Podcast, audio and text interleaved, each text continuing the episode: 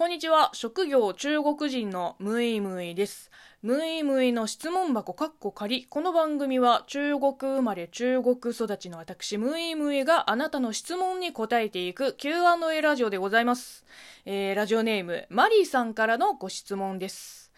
ムイムイさん、こんにちは。こんにちは。色についての質問です。先日 YouTube のとある番組の中で国によって色に対するイメージが違うことがあるという話題を見ました。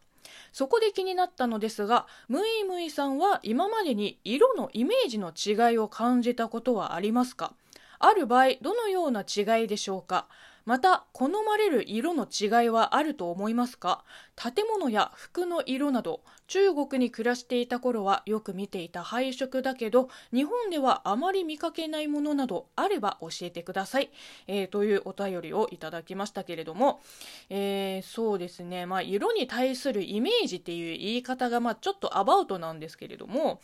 あの私大学の時グラフィックデザイン科だったんですよ。でデザインする際にあのどの色を使うとか、まあ、それこそ配色を考えたりする時に色彩がもたらす、まあ、視覚的効果とか心理効果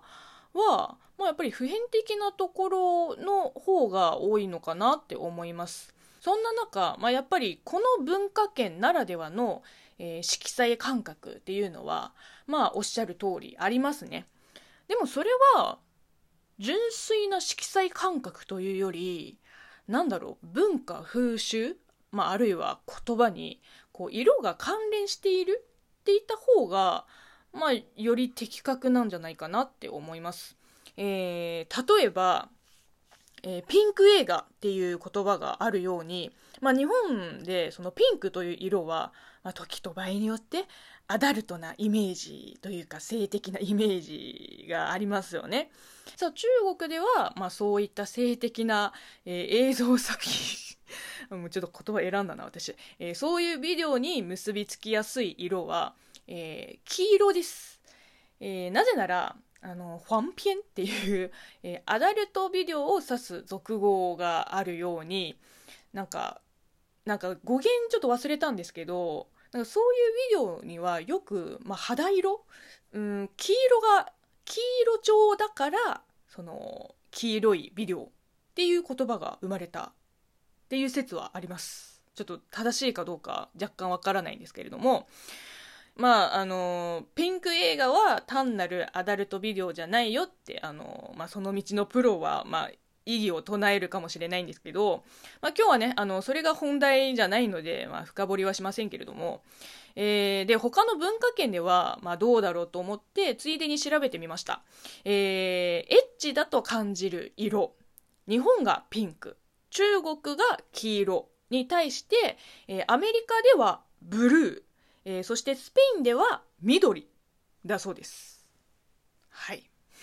まあ、だから何っていうことなんですけど、で、もう一個、えー、私が実際に感じた、えー、色に対するイメージの違いが、えー、冠婚葬祭の婚と葬ですね。まあ、結婚式とお葬式。あの、日本ですと、えー、結婚式が白でお葬式が黒、えー、だというふうに、まあ、私は認識してますけれども、えー、中国では、まあ、そのイメージもありつつなんかもっと伝統的な結婚式とか、まあ、昔のお葬式の、えー、いわばイメージカラーは赤と白なんですよ。結婚式が赤でお葬式が白。まあ、だから中国でいう、えー、紅白本梅の紅が結婚式でで白が、えー、これ調べたんですけど大往生を遂げた高齢者の葬式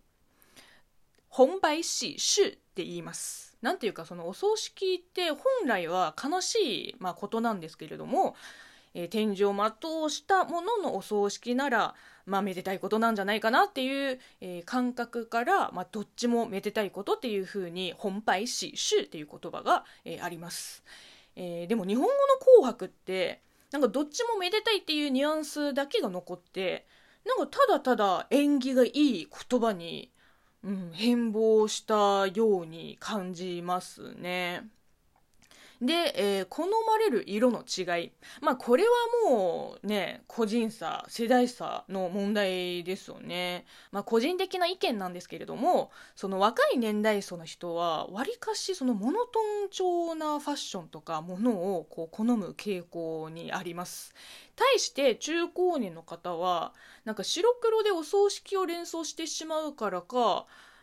あんまりそのモノトーンなものを好む人はいない気がしますね。もうむしろ嫌う人が多い気がします。まあ、私も結構思春期の頃から黒の服が好きでよく着てたんだけどなんか真っ黒で縁起が悪いって怒られた経験もあります。うん、なんかさ中国といえば赤中国人赤好きだよねって思われがちなんですけどね、好きな色みんなバラバラですよ。赤が好きな人もいれば、まあ黒が好きとか、緑が好きとか、紫が好きとか、まあそういう人もいます。うん、そんなね、あの、14億人が同じ色を好むなんてもう、ちょっとしたホラーでしょ。てか、毎年トレンドカラー変わりますよね。えー、では最後に中国でよく見ていた配色で、えー、日本ではあんまり見かけないものそうですね。中国の動向によってだいぶ変わってきますね。うん、私、地元を離れて北京に上京した時に驚いたのが、なんかお寺のカラーリング？あの私の地元浙江省だと、えー、禅宗とか天台宗が主流でだからお寺もなんか全体的にこうくすんだ茶色っていうかなんか灰色？あんまり色鮮やかじゃないんですねでも、北京のお寺って、あの、チベット仏教がほとんどで、色使いがめっちゃ派手なんですよ。